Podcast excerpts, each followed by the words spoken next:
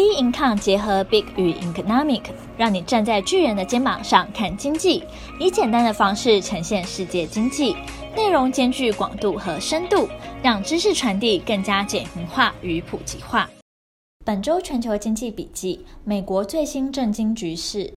迈入八月份，全球金融市场随着新冠肺炎疫情影响程度渐缓，主要国家的经济数据改善，对于新冠肺炎新疫苗的期望和欧盟同意设立七千五百亿欧元的重建基金，都是让投资人情绪改善的原因。上周我们曾提到，可从七月三十日美国公布第二季 GDP 数字观察景气复苏情况，而在七月三十日，美国公布第二季 GDP 暴跌三十二点九 percent。是自一九四七年以来最大跌幅，不过仍优于经济学家预期，因此对市场影响不大。第二季经济活动出现下滑的主因是消费者支出下跌，各州封城让第二季个人消费支出下跌三十四点六 percent。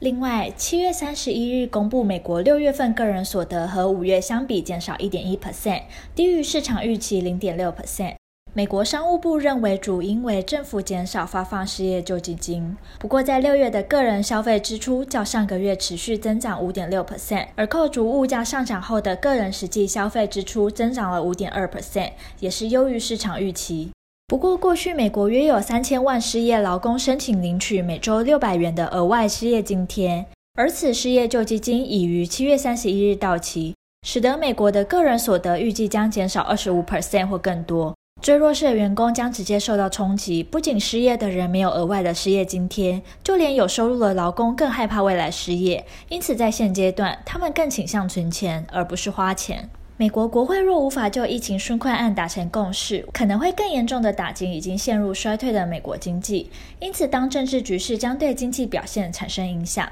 我们就必须来了解美国总统大选又进行到哪个阶段呢？美国总统大选最新状况：民主党的参选人拜登现年已高龄七十七岁，若当选，则成为美国史上最年长总统。他曾直言可能只当一届总统，因此他的副总统人选是市场关注的重点。而拜登在出席一场活动时，手中小纸条被记者抓拍，美国加利福尼亚州参议员卡马拉·哈里斯名字位居纸条首位，疑似拜登已经钦定人选。不过，实情仍要等到拜登本周正式宣布副总统候选人才能确认。而共和党的美国总统川普在疫情延烧下，宣布基于安全考量，决定取消全代会，呼吁延后总统大选。目前川普支持率偏低，因此川普是否会使用其他方式来恢复支持率，也成为了美国总统大选的未来变数。在这种背景下，未来将持续关注在每位候选人为总统大选做准备的经济政策上。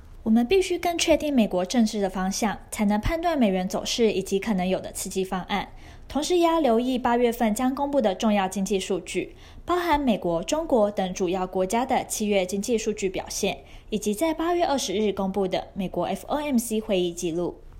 Big Income 本周全球经济笔记，我们下周见。